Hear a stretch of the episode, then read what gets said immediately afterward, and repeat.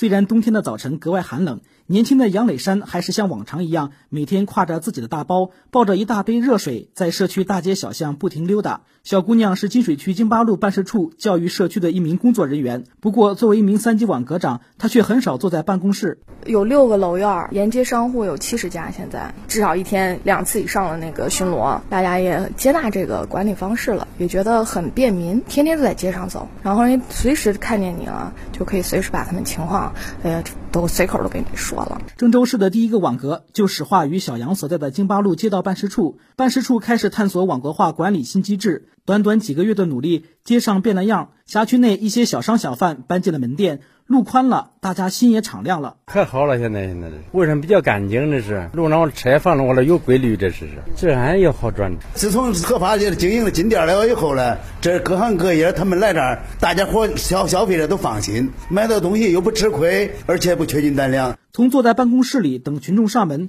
到走出门外去为群众办事。从上级布置啥事儿干啥事儿，到主动找事儿去解决，小小网格延伸的是责任，通达的是民心。二零一二年，京八路办事处文联社区一栋违法建筑被拆除，在里面开烟酒店的残疾人李秀娟全家突然失去了唯一的经济来源。后来，在网格长申爱红的热心帮助下，李秀娟和爱人找到了一份看车的工作，每个月近两千块钱的收入，让压在两口身上的担子轻了不少。内心来非常感谢，从小店开始不干了，给我处理货，找了口罩家族去拉我的货，这又开始给我找工作，这不社区又给安排了，马上上岗，反正是人帮我可大。可大的忙，我非常非常感谢。一个个网格网住了群众和网格长的深情厚谊，探索出社会管理创新的经验。小网格大创新，突破了社会管理瓶颈，把服务和管理结合起来。二西区蜜蜂张街道办事处一级网格长李青青告诉记者，随着政府职能部门人员长期下沉、职能下放，网格内的各种问题都是随时发现、随时解决。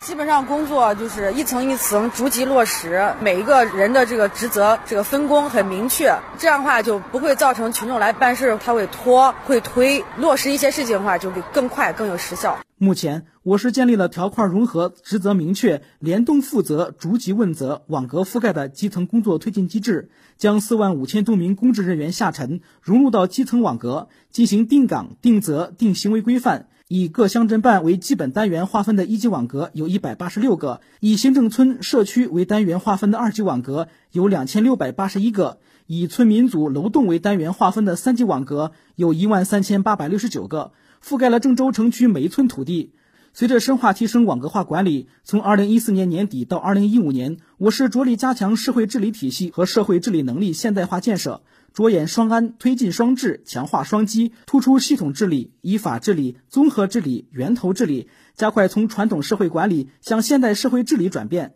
在郑州市委十届六次全体扩大会议上，市委书记吴天军明确指出：我们建立的依靠群众推进工作落实成效机制，以解决群众办事难、维护群众权益为落脚点，以强化政府职责在基层有效落实为着力点，强化了基层基础，提高了基层政府履职能力。又促进了作风转变，实现了党的群众路线的制度化，体现了十八届三中全会的改革方向和教育实践活动的本质要求。小事儿不出社区，问题不出网格。如今，这个接了地气儿、连上民心的新机制，将在持续深化提升中，为郑州都市区建设保驾护航。